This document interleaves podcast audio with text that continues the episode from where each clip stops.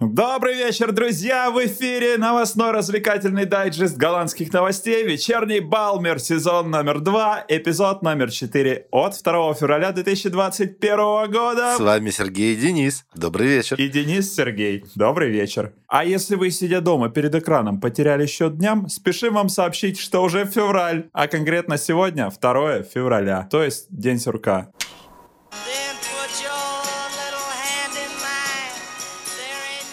Ну а чтобы у вас на самом деле все не превратилось в настоящий день сурка, мы предлагаем вашему вниманию новости этой недели.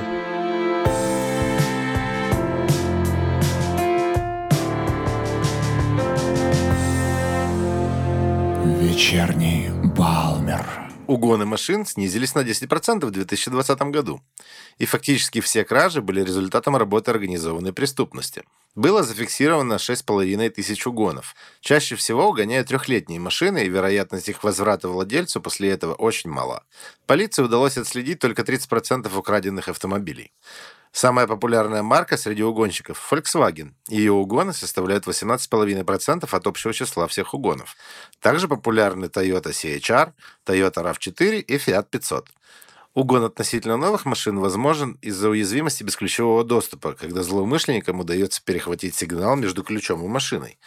Дело в том, что ключ постоянно пытается связаться с машиной, и к этому каналу можно подключиться, не имея прямого доступа к ключу.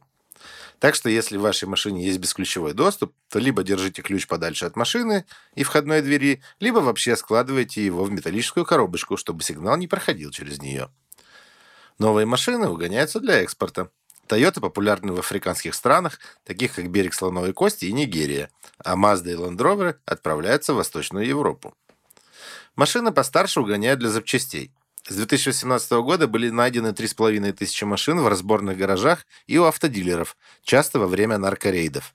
Примечательно, что комендантский час тоже влияет на угонщиков, и теперь они вынуждены начинать свое непростое дело в полпятого утра. Вот это безобразие. Да, представляешь, вместо того, чтобы, например, там часа в два сделал свое дело и спать пошел, тут нужно до полпятого ждать. Сделал дело, гуляй смело. Пока ты в полпятого начал, пока ты угнал, пока ты спрятал машину, уже птички поют, уже не заснешь нормально. Вообще безобразие. А если еще в Восточную Европу перегонять ее потом?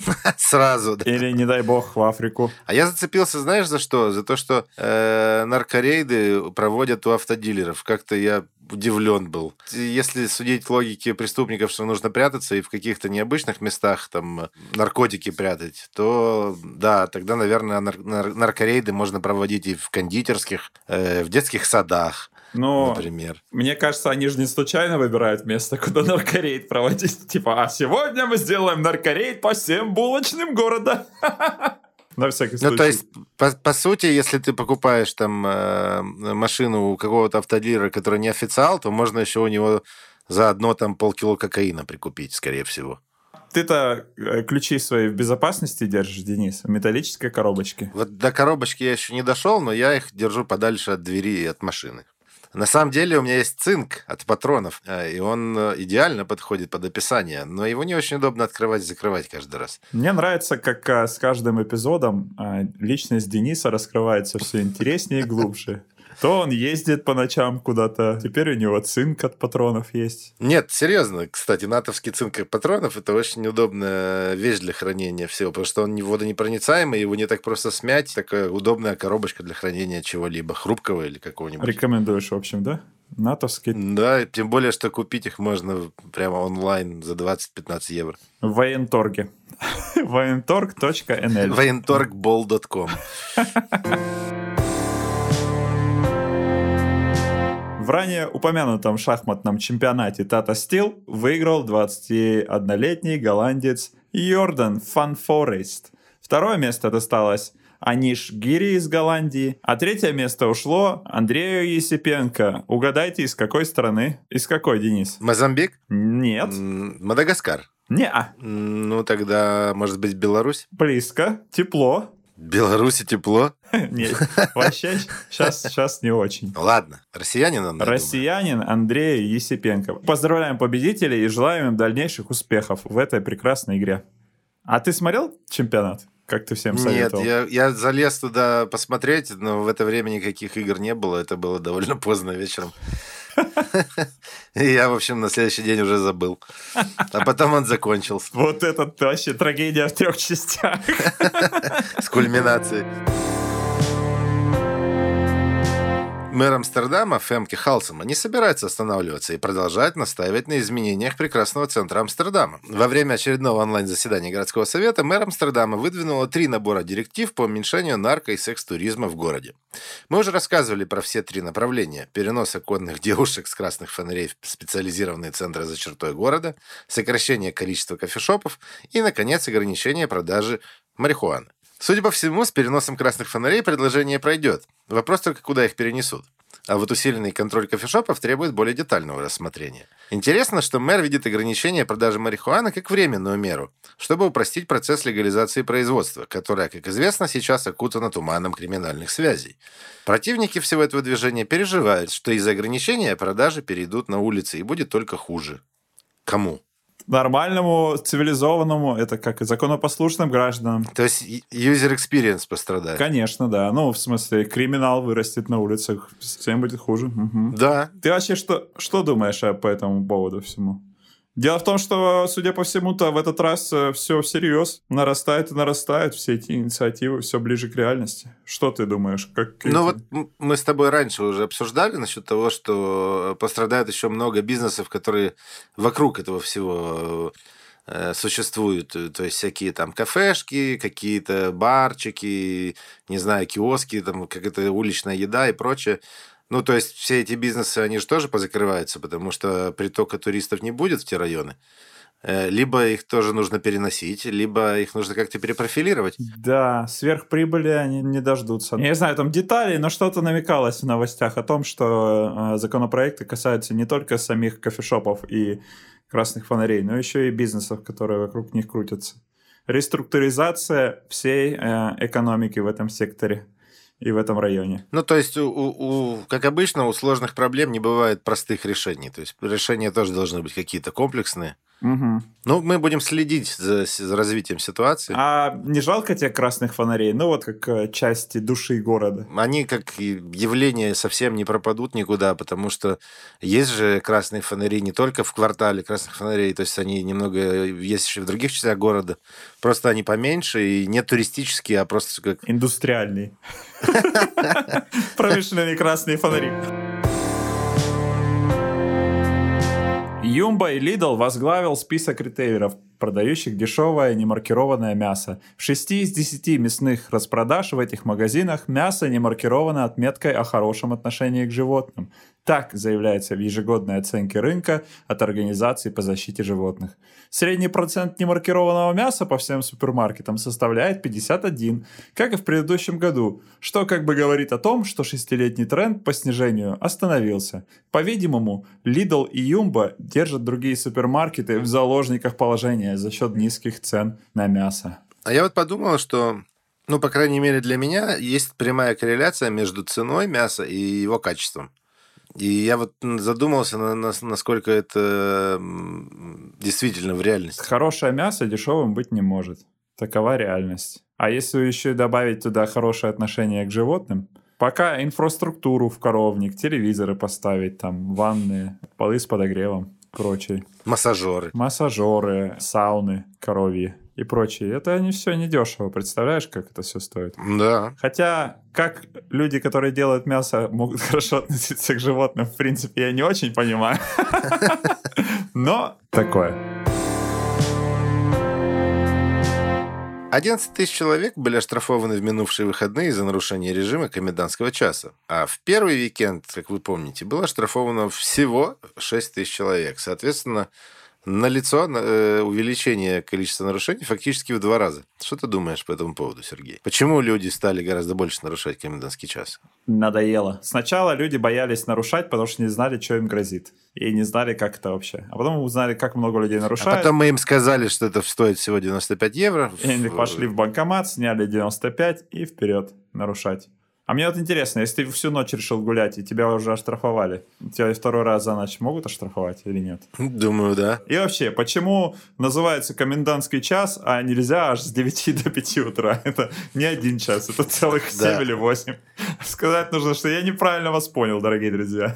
Надо коменданта спросить, на самом деле. А ты что думаешь, почему? Без понятия. Вообще странное название «Комендантский час», оно как-то звучит э, по-военному. Да я не про название, я про 11 вместо 6. А я про название. То есть все странно. И название, и то, что час, а длится не час. Ну, как-то это все Да я не про час, я про то, что... А про что? Про 11 тысяч человек вместо 6. А, ну, может быть, действительно люди просто устали бояться и такие, да, и фиг с ним. А может быть, полиция стала более эффективно работать. Уже третье воскресенье подряд на Музейной площади идут протесты, э, связанные с введением комендантского часа. И в это воскресенье во время протестов были арестованы 33 человека.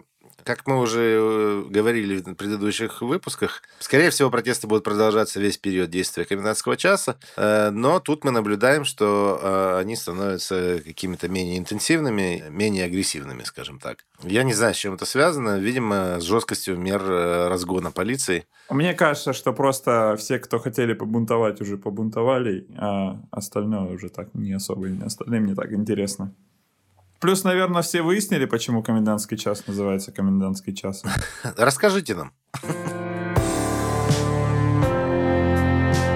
Суд поддержал запрет на использование приложения Parker Wacker, позволяющего избегать штрафов за неуплату парковки. Исходя из отчета технологического департамента «Вечерний Балмер», приложение отправляло уведомления владельцам, чьи оставленные буквально на минуточку автомобили отсканировал паркоконтроль. Создатели приложения хнычут, что его стоит расценивать как напоминалку для забывчивых водителей, но суд не впечатлился их альтруизмом. Приложение используется и в других городах, но решение суда пока что имеет локальный характер. Пока суть до дела, в 2020 году Амстердам заработал 320 миллионов евро на платной парковке и штрафов за нее. Однако, сколько из них чего, не ясно. Было бы интересно узнать, сколько денег э, конкретно приехало за одни только штрафы. Вообще интересно наблюдать, когда управление городом ведется, как по большому счету, как управление бизнесом. То есть, э, с одной стороны, это очень логично, а с другой стороны, иногда появляются всякие вот такие какие-то казусы и не очень понятные ситуации. Полиция, они же декларируют, э, что они ставят камеры не для того, чтобы штрафовать людей, а для того, чтобы они не нарушали, чтобы они снижали скорость. Соответственно, была менее аварийная ситуация. А тут получается, что э, город обратился в суд, чтобы не позволить э, приложению э, по- помешать им штрафовать. Так. То есть, соответственно, получается, что, может, и не задекларировано, но, тем не менее, они пытаются просто продолжать штрафовать. Короче, ты имеешь в виду, что приложение это вроде как э, помогало не нарушать? Возможно. А, либо оно, по крайней мере, помогало э, не получать штрафы за то, что ты там на, на, на 5 минут выбежал куда-то. Ну вот именно, оно позволяет как раз именно выбегать на 5 минут. Лишний раз взять машину тогда, когда ну, не, не хотелось бы всем окружающим. Проблема же в том, что все забито, и нет мест для парковки автомобилей, которые нуждаются в этой парковке, а не для тех, кто просто хочет а, передвигаться автотранспортом в любой ситуации. В общем, я считаю, что это не попытка заработать больше денег, это попытка не, не позволить людям нарушать. Ну, может быть, но мне кажется, что город в любом случае пытается быть прибыльным. Естественно. Все основывается на экономике. Все хотят так же, как и все остальные. Кроме подкаста «Вечерний Балмер», кстати. Подкаст «Вечерний Балмер» вообще не думает о прибыли. Мы думаем только о, о ваших золотых ушках. Абсолютно. Вот. Но если вдруг у вас есть какая-то реклама... Слушай, а я тут задумался. Получается, что с одной стороны город пытается быть прибыльным, с другой стороны э, мэр сейчас, например, давит на то, чтобы уводить из города там красные фонари, э, кофешопы и прочее. Это же тоже статья дохода. Угу. Тогда получается, что они должны будут зарабатывать какими-то другими способами. А какими, интересно? Нет, это вклад в будущее. Потому что Амстердам заботится о своем имидже, а имидж города, который привлекает нарко- и секс-туризм, это довольно кратковременная история. А тебе кажется, что это еще битва, которую можно выиграть? Имидж Амстердама. Абсолютно точно. Это, как а, всегда, был и есть свободный город, в котором... а, Так если этот имидж у него есть, это имидж свободного города, города свободы, то... Я думаю, что ключевое сообщение в том, что свобода — это не только секс и наркотики. Свобода — это гораздо больше. И именно это... Но, но хотят- мне кажется, это всегда так было. И же вопрос выбора человека. Ну да, но проблема в том, что а, сюда стекаются только те, кто хотят вот этих вот... Ну, то есть их, их больше, да. Да, их больше, чем всего. остальных. Дело даже не в том, что их больше. Дело в том, что они э, концентрация этих людей э, больше и в самом центре Амстердама, что не очень круто. И что не очень нравится местным. А все-таки туризм и деньги это хорошо, но в конце концов люди же здесь живут, не где-то в других местах. Ну и вот появляются такие вещи, как э, Амстердамские озера во Фрисланде, Амстердамский пляж в Занфорде. И амстердамские красные фонари будут вообще в Бельгии в какой-нибудь. Ну, а на этом, я думаю, нам стоит э, подкрутить винты. Это новое выражение для меня. Для меня тоже я только что придумал. За- задраить шлюзы. Поднять паруса. А, сбросить якорь. Э, Почему-то вспомнилось про 100 китов мне в печень. Ну ладно, Денис. В общем, мы желаем вам приятной недели. Надеюсь, э, вам было познавательно и интересно. Оставайтесь с нами. Оставайтесь. В смысле оставайтесь? Мы же заканчиваем. Куда им оставаться? На недели, многие недели вперед. А, хорошо, ладно. Возвращайтесь к нам на следующей неделе, вот скажем так. Пока. Paquera.